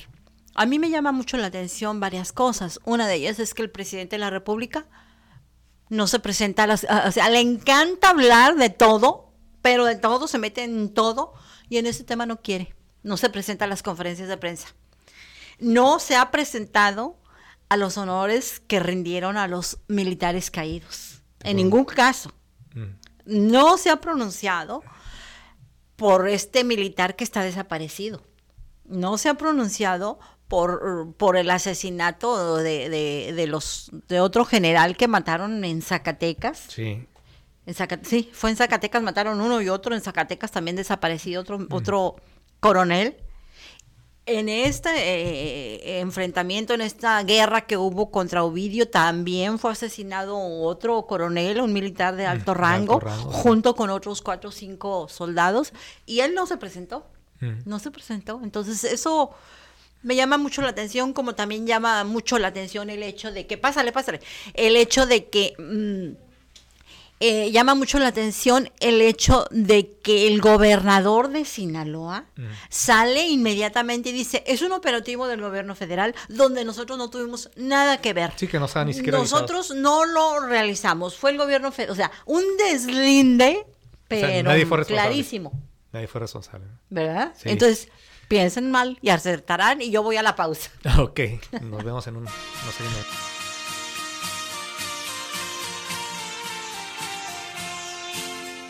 La mejor programación musical. Música. Conexión FM. Fuerza Mexicana.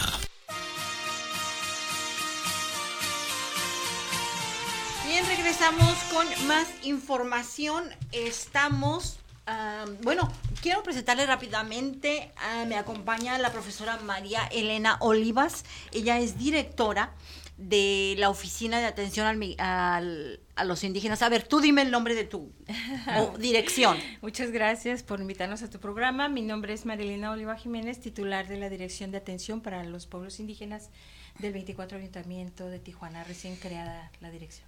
Esta dirección es la primera que se crea en el Ayuntamiento de Tijuana.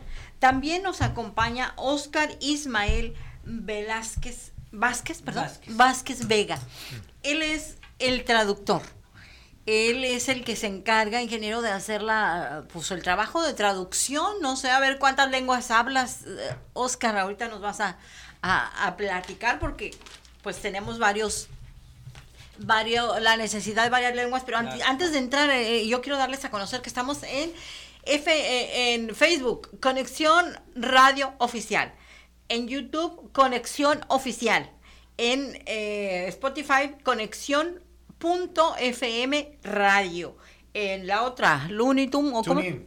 TuneIn, Lunitum. Eh, eh, en TuneIn, Conexión FM Radio www.conexionfm.com y en WhatsApp atendiendo sus llamadas, sus eh, sugerencias, todo lo que sea necesario. Menos reclamaciones. Está bien. 664-362. 30 71 si nos quieren invitar hacer alguna invitación al mole o no eh, eh, en me equivoqué en WhatsApp 664-362-9071. Les decía si nos quieren hablar para invitarnos al mole, si nos quieren hablar para... Estamos disponibles. En fin, Vamos a, entrar en materia porque esta dirección es importantísima, se acaba de crear a iniciativa de la presidenta municipal Monserrat Caballero. Eh, el año pasado fungió como una oficina de enlace. Así es, una coordinación. Una coordinación. ¿Por qué es importante la creación de esta, eh, de esta oficina, María Elena? Bueno, este, principalmente porque va a ser la dependencia del gobierno municipal para atender a los ciudadanos que pertenecen a pueblos ancestrales y que viven en más de 450 colonias aquí en Tijuana. Porque además es importante que, como a cualquier otro ciudadano, se les atienda en su lengua materna principalmente, que tengan esa plena seguridad de que se les va a dar atención de calidad y conforme a su idioma, como llega cualquier ciudadano a pedir una, un servicio por parte del ayuntamiento. Y porque son unas comunidades históricamente rezagadas, históricamente maltratadas, marginadas, explotadas. este, maltratadas, bueno, invisibles. Sí, totalmente, totalmente. Entonces es importante que la presidenta municipal tenga esa sensibilidad para crear una oficina que va a estar dando atención a, a los pueblos ancestrales y que no había existido no había habido una oficina, una dirección de este tipo en ningún ayuntamiento de Tijuana. Y ya llevamos el décimo, de, vigésimo cuarto. Así es, es correcto.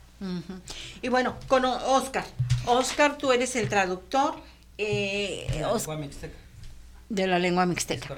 Sí, y, nada más es esa o son varias las que eh, dominas? Eh, son sus variantes. Sí. Es, es, varias, varias variantes es de la lengua mixteca. Es la mixteca baja. ¿La mixteca baja de dónde es? Oaxaca. De Oaxaca. De Oaxaca, es correcto. Ajá. Bueno, creo que, bueno, no creo, es una realidad que eh, sobre todo las agencias del Ministerio Público, en oficinas de gobierno, eh, las los indígenas, las personas de, estas comunidades, pues padecen, sufren una situación, simplemente el hecho de ir a, cómo, si no hablas el idioma, cómo preguntas, cómo dices, cómo, cómo este, actúas, interactúas. Sí, miren, nosotros este, a partir de la creación de la dirección, el proyecto de, este, de esta dirección creada eh, con el gran apoyo de, apoyo de la alcaldesa Monserrat Caballero, precisamente viendo que se respeten los derechos humanos como cualquier otro ciudadano, eh, de saber dónde están, cómo están, cuántos son, eh, cómo están en alimentación, cómo están en educación, en oportunidades de salud, eh, de empleo, de emprendimiento, pero sobre todo de seguridad, de infraestructura y, la más importante en los lugares donde se toman decisiones y se reparte el presupuesto la participación ciudadana principalmente. Y esto lo hemos venido desarrollando a través de la CAPI, hoy, DAPI, a través de comités vecinales, donde son elegidos eh, ciudadanos que pertenecen a pueblos ancestrales a mano alzada. ¿Sí? democráticamente y ahí ellos exponen las necesidades más apremiantes que tienen y en DAPI nosotros les damos seguimiento. Tenemos también la cuestión de los intérpretes, estamos conformando un directorio porque la principal lengua eh, ancestral que se habla aquí en Tijuana, la mayoritaria es la mixteca, por eso ya contamos oficialmente con, nuestro traductor oficial que es el compañero Oscar. De ahí sigue mixtecos, zapotecos, luego los purépechas y luego siguen otomíes y mazahuas. Ayer veía yo en las noticias del noticiero local de un deben haberlo visto por ahí si no lo van a ver eh, un caso de un asesina de un feminicidio de una de una persona Mm, sordomuda, su pareja también. Entonces, eh, ellos gustaban de ir a la presa y, allá pues desaparece un grupo criminal armado, se llevan a la mujer y luego total la encuentran muerta. Entonces, ha sido un caos, no pueden llevar a cabo la, la, las audiencias porque no le entienden. Entonces eso complica mucho las cosas para la pareja, para el hombre que también es sordomudo, porque pues no encuentran a los traductores, pero pues a mí me extraña porque el ayuntamiento tiene en la, en la dirección de, de educación forman hay un área de forma, aquí nos explicó la directora, hay un área donde hay formación en, en el lenguaje de, de, Señas. de señas. Ojalá que esto se resuelva. Y bueno, esto me, esto es una anécdota para, para aterrizar con Oscar. Eh, ¿Cuáles son los problemas que, que más enfrentan eh, nuestras comunidades, nuestros pueblos ancestrales? Las, las primeras eh, eh, limitancias es pues la lengua, y por la cual eh, nosotros como la coordinación, bueno, dirección o dirección, eh, se hace el acompañamiento. El- es en, en, la, en las fiscalías principalmente. Principalmente, ¿verdad? Es correcto, principalmente es eh, en esa forma o en la Secretaría de Salud. Ese nos ha tocado bastante y por la cual este es muy importante contar con un, con intérpretes en diferentes lenguas eh, como en mi caso ahorita es en la lengua mixteca y pues eh, eh, estamos este pues trabajando más que nada por indicación de, de nuestra alcaldesa como nos los ha indicado y pues nosotros hemos acudido este entrado y entrado hasta hasta los hasta los Separos, a la- celda. exactamente hemos acudido y pues más que nada pues para qué para para el beneficio de las de las comunidades porque pues son diferentes no Ha habido casos que en que los alguna persona de los pueblos originarios que se ve involucrada en un, algún incidente, un delito, eh, pues permanecen en la cárcel por la falta del traductor. Es correcto, es, es, es una, una de las barreras eh, y pues cual, la cual aquí en la, en la dirección pues se cuenta y esa es una de las barreras de, de, de que la- las comunidades, bueno, ciudadanos estén detenidos por falta de un, un intérprete, un traductor. eh, y pues la y, y ese, es, ese es el punto la cual se debe de, de, de, de dar ahorita que, es- que hay que es con la creación de la dirección pues que, es- que se vaya más todavía y por la cual estamos trabajando estamos trabajando en eso y seguimos trabajando para, para Ujú. las comunidades. Una pregunta. Si llega una persona a, no sé, a la policía, no sé, yo de esas cosas, no sé, ministerio, todo eso, claro. este, hay sign, o bueno, hay, hay anuncios que dicen, como en Estados Unidos, English spoken, Spanish, que esté su idioma, que por ejemplo llegue un detenido, ay, mira, ahí está mi idioma, voy a hablarle a tal persona, a tal dependencia, o cómo pueden ayudar. Eh, hemos O sea, sí ¿Cómo se coordina eso? Hemos procurado nosotros. señalado. Nosotros hemos hecho campañas de difusión a través de las jornadas que encabeza nuestro secretario de Bienestar, el licenciado Gerardo López Montes. Sábado con sábado nosotros tenemos carteles en castellano, en español y en mixteco zapoteco principalmente. Hemos distribuido tanto a los compañeros de delegaciones como a las paramunicipales del, munici- del municipio y les hemos dejado también en la Secretaría de Salud en el Hospital General y en algunos en la Fiscalía particularmente. O sea, han ido Tijuana. creyen- creando estos Sí, anuncios. Así es, los tenemos elaborados, eh, volantes también. Ajá. Entonces, para que la gente, porque Tijuana es una ciudad pluricultural, pluriétnica, pluri- plurilingüística. Entonces, el 1.5 de su población proviene de pueblos ancestrales nativos y migrantes, porque también tenemos nativos ancestrales. Sí. Dispersos si ustedes quieren, pero los tenemos. Pero hay. No hay pueblos, tenemos colonias con presencia de pueblos ancestrales en Tijuana. Entonces, ellos, al igual, viene un norteamericano, viene un ruso, un ucraniano, pero viene un compañero de nuestros pueblos ancestrales, debe tener el mismo trato, con la misma dignidad y, e igualdad en atención y servicio. Y en la cuestión de la de fiscalía, nosotros no solo orientamos, damos acompañamiento, tenemos el área legal para- con el abogado de la DAPI, que no solo va y habla con el Ministerio Público, sino también habla con el detenido, este, porque la mayor parte de las veces los quieren obligar a firmar una declaración que a veces ellos los no saben qué. no saben qué dicen. Entonces, hemos tenido que eh, meternos hasta la celda para poder darles el servicio de la DAPI. Sí, qué, qué trabajo tan interesante, ¿verdad? Por ahí había el caso de una, de una pareja que tuvieron, me parece que un, no sé si un incendio o una desgracia en su casa, es el DIF recogió a los niños y Es luego ya no se los quería regresar. ¿Cómo está? Sí, está, está en- estamos en el procedimiento. Ahorita, este, fiscalía, eh, los juzgados más bien, están por regresar de vacaciones si es que no ya regresaron. sí, ya- el día de hoy, toman no sé. muchísimas. Entonces, este, estamos dándole seguimiento desde la DAPI eh, para que la bebé regrese con sus padres, pero es importante que el señor tenga un trabajo estable, el lugar donde ellos viven tenga las condiciones necesarias para, para que la bebé pueda estar con seguridad. Y se dio esta situación más que nada porque la bebé tenía 20 días de nacida y no Mm. había sido registrada Ah, todavía. ese era el entonces, problema. entonces, este, pues para procu- Procuraduría fue necesario, este, tenerla en custodia, Ajá. pero la DAPI le está dando seguimiento. Sí. ¿Y cuánto tiempo estuvo en custodia del DIF esa Sigue, recién nacida? todavía sigue en custodia del DIF porque se atraviesa, ya estaba en el proceso de entregarse en estos días, pero entra de vacaciones los juzgados, entonces hay que esperar que hagan los Pero a ver, a- a- ahí cuál es el trato que reci- recibe esta recién nacida. Ella tiene que tener a su madre que la esté alimentando, que que esté con ella, que o sea, le permiten ir a alimentarla o cómo está.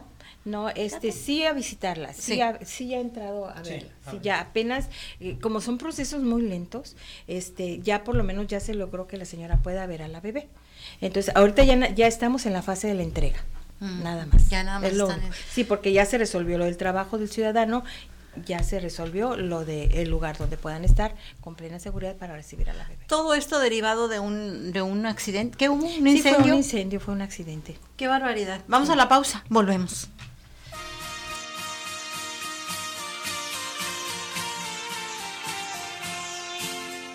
Conexión FM.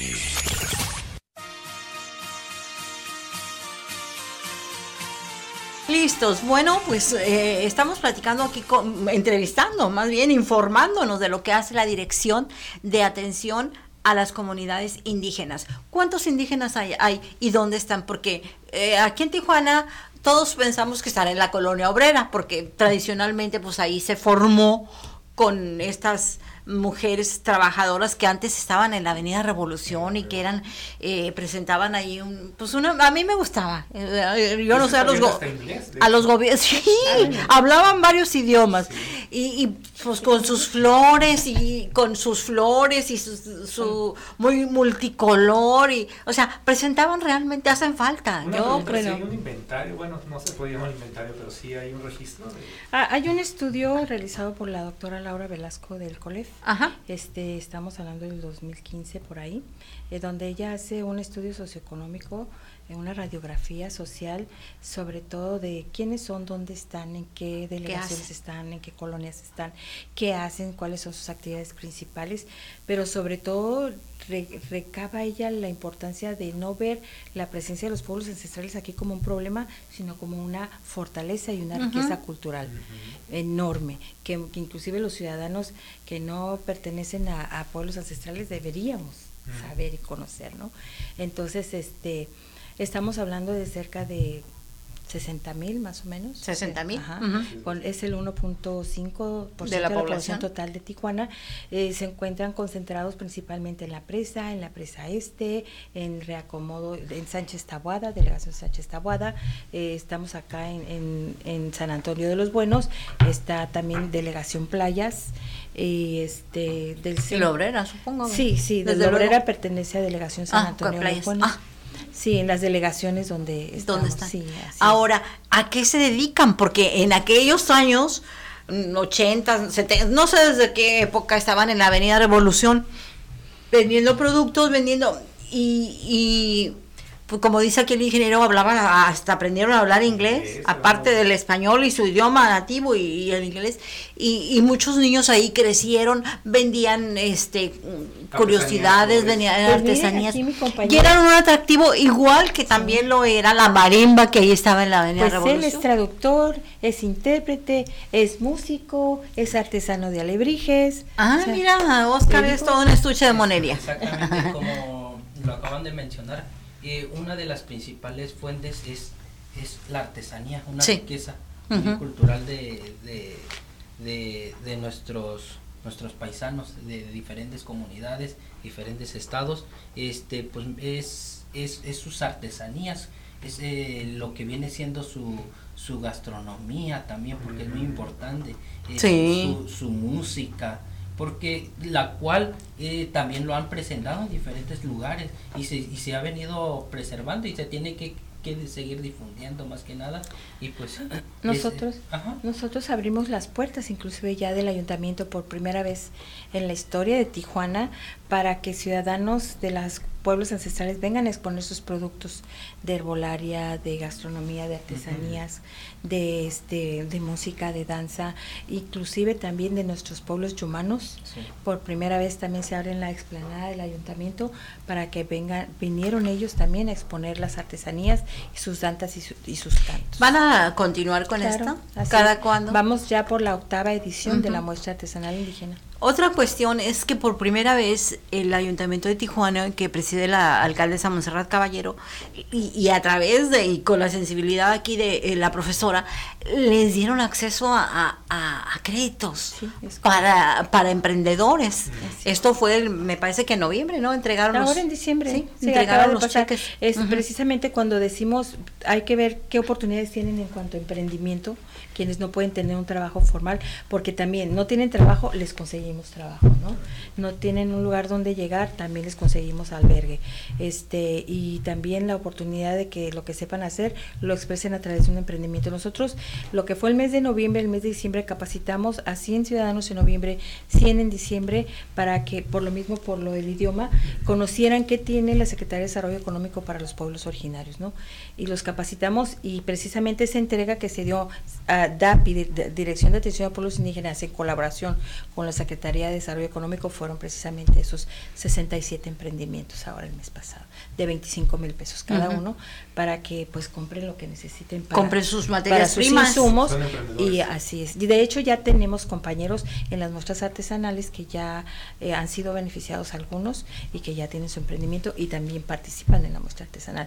Entonces se trata de, de asegurar de que nuestros ciudadanos tengan un ingreso y un lugar digno donde vivir a través de las oportunidades. ¿Y hay algún proyecto, perdón la interrupción ahí, para que aprendan este castellano, español? Sí, este, precisamente a, a raíz del trabajo que vamos a todavía fortalecer con la DAPI, porque bueno, ya vamos a tener un presupuesto, antes no lo teníamos, nuestros proyectos es entrar en colaboración con CONAFE y con INEA, porque en el contexto social tenemos ciudadanos que este, eh, hay- ah, es necesario que aprendan a leer, escribir y este claro si- seguir fortaleciendo su lengua materna y este y es parte de los proyectos de, de la ¿No preparación. hay proyectos así como para hacer algo así muy cultural en, no sé, en el Parque Morelos, algo que es muy familiar ahí, una mini guelaguetza, o sea, es muy Ajá, de hecho ya trajimos la alcaldesa. Ya vino la la alcaldesa Monserrat Caballero Ramírez por primera vez trae a- en el Centro Cultural Tijuana trajo la guelaguetza Sí. ahora. Entonces, este, nosotros tenemos pensado establecer acuerdos de colaboración también con el director general de Culturas Populares del Gobierno Federal para empezar a incentivar la formación de bandas de infantiles música. de música y este de danza, ¿no? Entonces Ajá. es parte de un proyecto general, pues para que eh, aprovechemos los centros comunitarios en las colonias donde hay y los niños después de la escuela pues puedan acceder a ese tipo de programas. En Oaxaca hay unas excelentes bandas de música conformadas por mujeres y por niños y por jóvenes y es una maravilla cómo ellos se enamoran de su instrumento, cómo están enamorados de la música, entregados y es una es una belleza. Claro, así es, aquí mire. Sí, Se debería de explotar mucho. Yo, yo siento que en este país a veces no se ven las fortalezas de, Ajá, nuestros pueblos. exacto. En este caso la gastronomía, lo que es la cultura. Sí, la parte la parte Sí, turística. todo es Porque a ver, precioso, ¿no? ¿por qué Oaxaca tiene ese nivel de turismo cuando está la Guelaguetza? Por eso, precisamente. Y aquí eh, perseguían a las Marías en lugar de apoyarlas, de decir, que son atractivos. Las perseguían, las reprimían, les quitaban su, su mercancía. Sí. ¿Cómo? Así es. Bueno, es que es parte de los de la historia, ¿no? De la memoria histórica que Sí. se tiene por ser parte de los pueblos de la náhuac, este y sobre todo por los pues tuvimos una educación pública de 3000 años en los pueblos de la náhuac, entonces se educaba en las artes, en la ciencia, en la cultura, se sembraba cuatro meses y se descansaban ocho meses porque ahí había la cuenta Que del de darle tiempo. la oportunidad a la tierra. Así es, así es. Entonces, en ese tiempo, bueno, se educaba y se formaba en todos los ámbitos. pues mucho trabajo que vas a tener. Yo no sé si ya tengas tu plan para todo el año o ya están en Pues, eso. Pues estamos viendo, este, de hecho, a- ahora el 16 de diciembre se aprobó la creación de la dirección ya con todo lo que co- compete al presupuesto, gracias a la alcaldesa, al apoyo de- del secretario de Bienestar, del, del cuerpo de regidores también. Y bueno, hay este la posibilidad de, de seguir en este proyecto, vamos, vamos a, a seguirlo impulsando. ¿Qué más? Aparte, eh, ¿qué lleva la dirección? Está la directora, Ajá. está el traductor, Está el no, titular, ¿quién más? está el auxiliar administrativo, está este nuestro intérprete oficial, está una gestora social indígena y está un- el apoyo legal. Nos falta todavía otro gestor social indígena. Sí, y ahí va a ser en el área del idioma Tzotzil. Lo tenemos planeado porque hemos tenido, estamos determinando los casos que más incidencia tenemos. Hay muchos niños, yo veo muchos niños indígenas en la calle limpiando el vidrio, haciendo malabares. Y hoy precisamente vi un grupo como de unos ocho, seis, ocho, ya algunos chiquitos y otros más jovencitos. Eso me da la impresión como que hay algún organizado, que alguien los está trabajando, poniendo a trabajar, no sé. Sí, este, la- lamentablemente son grupos que vienen del interior del país, este, traen a esos menores, los ponen a pedir, los tienen en algunas casas. Es como Este, explotación. Así es, entonces nosotros eh, llegan con nosotros traídos a veces por nuestros compañeros de la policía municipal, nosotros los canalizamos a los albergues para ver también, eh, comprobar si son realmente sus padres las personas que están eh, a cargo de ellos, en la mayoría de los casos no, y este les, les damos su, retorno en su caso, que es en lo que hemos nosotros este ¿Les dan qué, perdón? el retorno a sus Ah, comunidades. para sus- para que se regresen a sus comunidades es por un lado. Y hay otros por ejemplo ahorita tenemos un caso de niños triquis. Ellos se vinieron una niña una menor de 11 años y un niño de 12 años vinieron de su comunidad del estado de Oaxaca. Ellos eh, su mamá la tie- es, vive en Estados Unidos. Entonces ellos están ahorita en procura- Procuraduría del DIF. Estamos llevando un proceso de reunificación a través de una organización este que apoya para La reunificar familias, ¿no? Entonces, pero están en resguardo con Procuraduría del DIF. Eso no los trauma. Yo creo que de Este, alguna manera, ¿verdad? Sí les causa un pequeño... Ellos están con la esperanza de, de reunificarse con su mamá. Ellos pueden comunicarse con su mamá Ah, estando bueno, ahí en, tienen en- en la. Procuraduría y este pues les estamos dando también seguimiento. Mm, ¿no? pues muchos casos Y- muy Y interesantes. sí, de hecho la desde la Secretaría de Bienestar pues tenemos muchos apoyos, eh, por ejemplo, eh, a veces nos llegan los paisanos de- de- en deceso, entonces hay que mandarlos a sus pueblos, también nosotros colaboramos con ello, este o hay que ir al reconocimiento o una cuerpo. interpretación a, a la instancia de, de CEMEFO también, Ajá. porque a veces no se los quieren dar por el hecho de que no hablan el español. Entonces, este, bueno, vamos ahí poco, un poco mejorando, ¿no?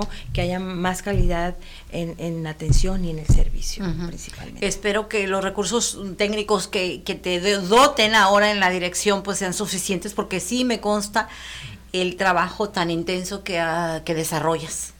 Pues sí, más que nada, este, pues darle el lugar y el respeto que merecen nuestros ciudadanos de pueblos ancestrales como cualquiera. De hecho, esa es mi siguiente pregunta. No sé si hay un programa a futuro de concientización, donde Claro. no hay ese racismo que hay aquí en Pues, México, especialmente. Es eh, un país es- muy, eh, muy racista de la gente blanca hacia los pueblos indígenas. Pues es que es reeducar, pues. Pero sí, Eh, hay un programa, por ejemplo, ustedes de, no sé, llevar a las escuelas y platicar, Pues que yo- no se hagan bullying a los Mm, lo, pensamos, indígenas. vamos, pensamos hacerlo a través de los comités vecinales indígenas. ¿Por qué? Porque ahí... Pues tal vez no con ellos, tal vez con la gente. Sí, por eso, eh, ejerce un comité vecinal es, es el corazón de una colonia, ¿no? Y tal vez la inclusión en, en, en las actividades políticas y en la toma de decisiones, eso tenga incidencia. Sí, porque tenemos que escucharlo, ¿no? Pero eso es en las comunidades, pero por ejemplo, si yo digo, me voy a una colonia fifi, por así llamarlo, donde la gente blanca tiene que concientizarse. No en las comunidades, sino en la gente Claro. de, de ese nivel. Sí, sí, que es la sí, que en los mestizos. Vi un pretito, ah, ya este, la Sí, pues es una cuestión cultural, ¿no? cultural. Entonces, ir a ese tipo de, Es de colonias, con esa gente, ¿no? los Bien. colegios inclusive, ¿no? Claro. Muchísimas gracias, María Elena. No, no, muchísimas gracias, Oscar. gracias apoyar. Espero que Por próximamente también uh, este, estén disponibles para otra entrevista porque Claro. es interesante y creo que van a seguir generando información Sí, sí. en Claro esta que sí. labor que en esta nueva creación, la creación de esta nueva dependencia que veo que traen muchísimo trabajo. Sí, bastante. Bueno, pues, Bueno, pues lo gracias. mejor y eh, yo voy a la pausa, permítanme tantito, regresamos.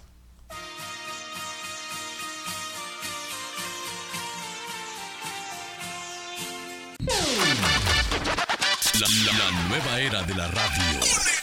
Conexión FM. Fuerza Mexicana.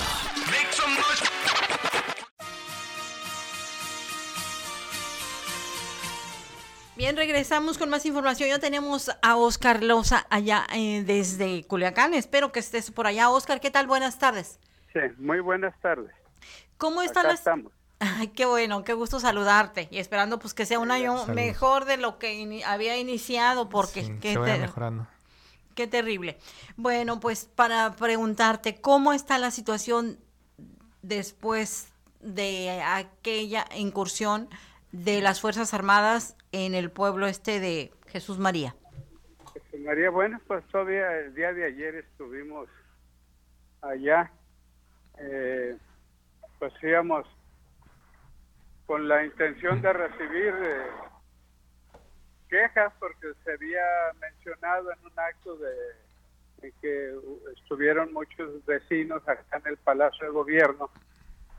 Los recibió el gobernador, ahí los estuvimos acompañando nosotros.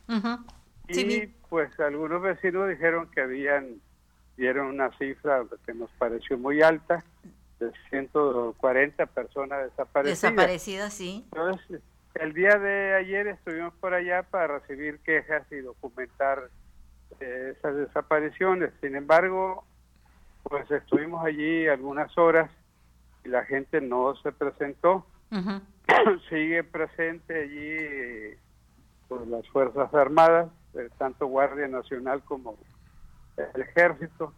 Y quizá eso pues los man- siguió manteniendo ese temor que hay natural allí y no se acercaron a presentar las denuncias. Lo que nosotros dejamos dicho fue que pues si alguien quería acercarse a la comisión, pues estaban abiertas las oficinas acá en Culiacán para para recibirlas, ¿no? Entonces no pudimos documentar ninguna de las de Pero, esas 140 pretendidas. pero sí. sí hubo agresiones. Se habla de un niño, un jovencito de 13, 14 años que fue agredido por Sí. un elemento del, no sé si la Guardia Nacional o el Ejército, que está incluso. Él está hospitalizado aquí en el Hospital General de la ciudad de Culiacán, Sí. Luis Fernando. Sí. Pero ¿qué, qué fue lo que pasó? ¿Por qué ese... el- yo escuché la entrevista con el papá y él dice que iban a buscar comida, que aparentemente ya todo estaba calmado y pues fue una agresión que me- me- a, la, a la distancia parece un absoluto abuso de autoridad. Ah, desde luego. El, pues el padre iba con, Con con el este niño. Salieron obviamente porque mucha de la gente, pues lo que va comiendo lo va comprando en ese día, pues la gente pobre, ¿no? Sí. Entonces, pues eh, después de lo que fue el- eh, esa situación de emergencia de las primeras horas, pues salieron a comprar el abarrote y efectivamente ahí fue donde sucedió eh, pues esa tragedia para la familia, ¿no? Donde sale herido el niño, que por cierto sigue estando Muy grave. de- grave, ¿no? No, no nos han dicho, incluso corrió la voz el viernes de que había fallecido, pero por fortuna no fue tal cosa, ¿no? El niño ahí está, yo espero que se recupere en los próximos días, ¿no? Sí, bueno, Oscar, aquí me acompaña también mi compañero, el ingeniero Pineda. Oye, mm, ¿cuál sería el recuento de daños? Porque pues no se ha presentado en términos generales de decir, bueno, se habla ya de 300 unidades, entre ellas pues muchísimos trailers, carros eh, de carga, en fin. Negocios afectados. ¿Cómo sería el recuento de daños y de si hay Pues ahí, civiles?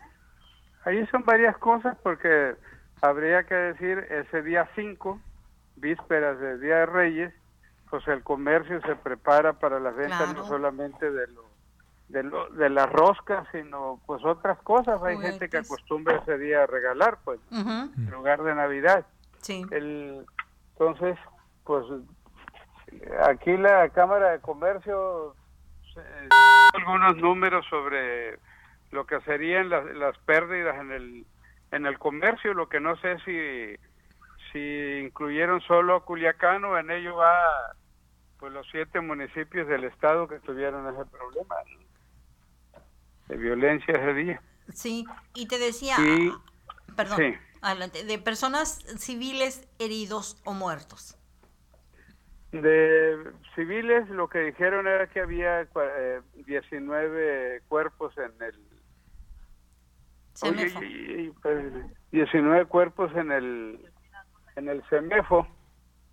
El, pero el día nosotros estuvimos el día viernes en la comunidad y nosotros habíamos nos consta haber visto dos cuerpos tirados en un camino que no habían recogido. Entonces eso elevaba a 21 la cantidad. Eh, pero luego han dicho, yo no lo he confirmado, que la cantidad subió a 24 en, ahí en el CEMEFO, ¿no? 24 civiles. Y serían 10 eh, eh, miembros de ejército y de policía, ¿no? Que fallecieron. Eso Ujú. oficialmente. No sé si la cantidad en los próximos días pueda subir. ¿Y, más, ¿Y de los desaparecidos? No pudimos documentar ninguno porque no se presentó la gente, pues nosotros hicimos presencia el día de ayer y pues sigue ahí todavía la Guardia Nacional y el Ejército.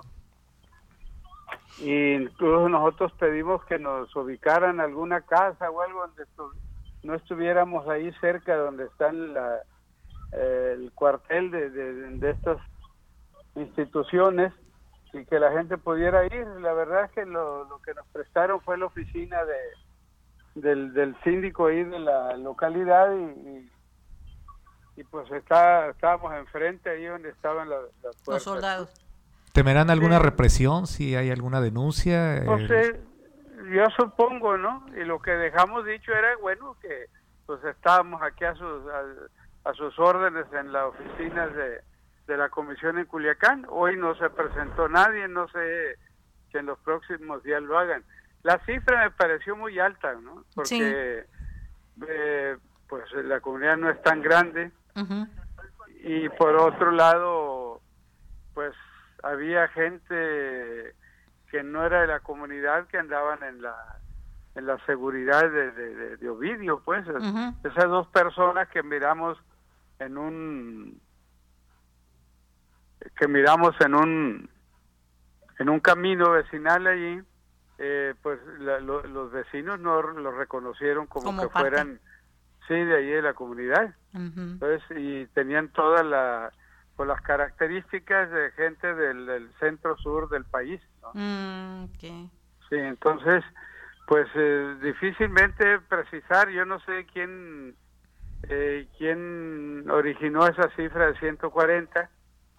Seguramente sí hay alguna gente pues desaparecida, pero no pudimos eh, documentarlo y por otro lado, pues a lo mejor no es la cifra esa que dieron, pues, ¿no? Claro, claro, eso se tiene Sí. que ir aclarando. Oye, Oscar, eh, este, hay un ambiente, un creciente ambiente de hostilidad en contra de los las fuerzas armadas. Eh, las manifestaciones que se han presentado, pues es gente muy enojada con ellos porque sus casas resultaron dañadas porque perdieron la, la, la estufa, el refrigerador, la casa tiene multi- miles de, de balazos y dicen que pues fue un acto totalmente eh, contra toda la sociedad, contra todos los habitantes de, de esa población. Bueno, hay un, un barrio amplio, diríamos, porque no fue toda la comunidad donde hay casas así, pues, ¿no? Ajá. Pero sí es eh, el, el barrio en la parte norte ahí del, del, del- pueblo, eh, de la que es la, de la carretera hacia el norte, y hay algunas también del, de la parte baja del, del pueblo que tienen ese tipo de problemas, ¿no? Eh, y bueno, pues no solamente los habitantes de esas casas, sino en general de la comunidad, pues tienen esa actitud. Todavía ayer eh, nos dijeron, insistan ahí en que se vayan, queremos eh, Que se vayan, sí. volver a la tranquilidad. Eh, el gobierno del estado, bueno, pues llevó algunas eh, despensas, llevó médicos, eh, etcétera, y dijeron, bueno, sí ocupamos las despensas, pero el problema principal no es ese, no es que se vayan y nos permitan ir retomando la, la vida normal, de ir al trabajo, que nadie nos detenga ni nos pregunte nada. ¿no? ¿A dónde van? Sí, sí, pues es que realmente eh, no se está respetando el, el derecho constitucional al libre tránsito. Así es, pues nosotros eh, eh, lo que hemos dicho es, es, estamos en un estado de derecho, eh, se supone que hay paz, no estamos en un estado de excepción, no hay guerra y por lo tanto debe de respetarse los derechos de las personas a, a desplazarse de un lado a otro sin salvoconducto. El gobernador lo recibió luego de una manifestación allí en Palacio de Gobierno, en tierra, y pues él se comprometió a seguir gestionando la salida, estuvo de acuerdo con ellos. ¿Quién va, perdón, quién va a pagar todos esos daños? Casas que Oh. quedaron totalmente pues inservibles y sin enseres domésticos. Pues hasta ahorita no he conocido yo compromiso de parte de alguna autoridad que diga que va que va a enfrentar ese tipo de gastos, ¿no? Ni del Estado ni federal.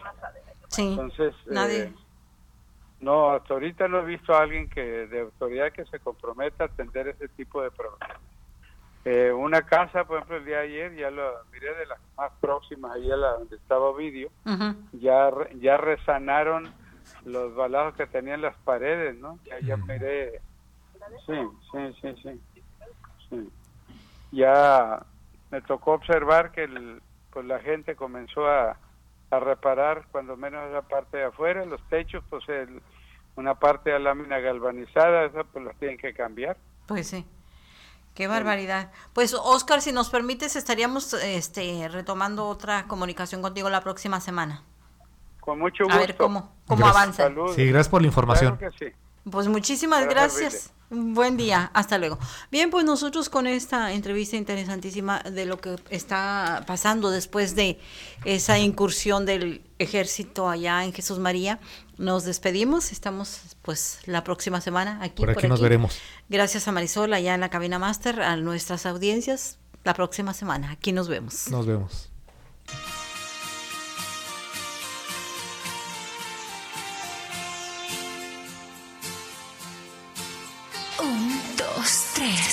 Conexión FM. Fuerza Mexicana.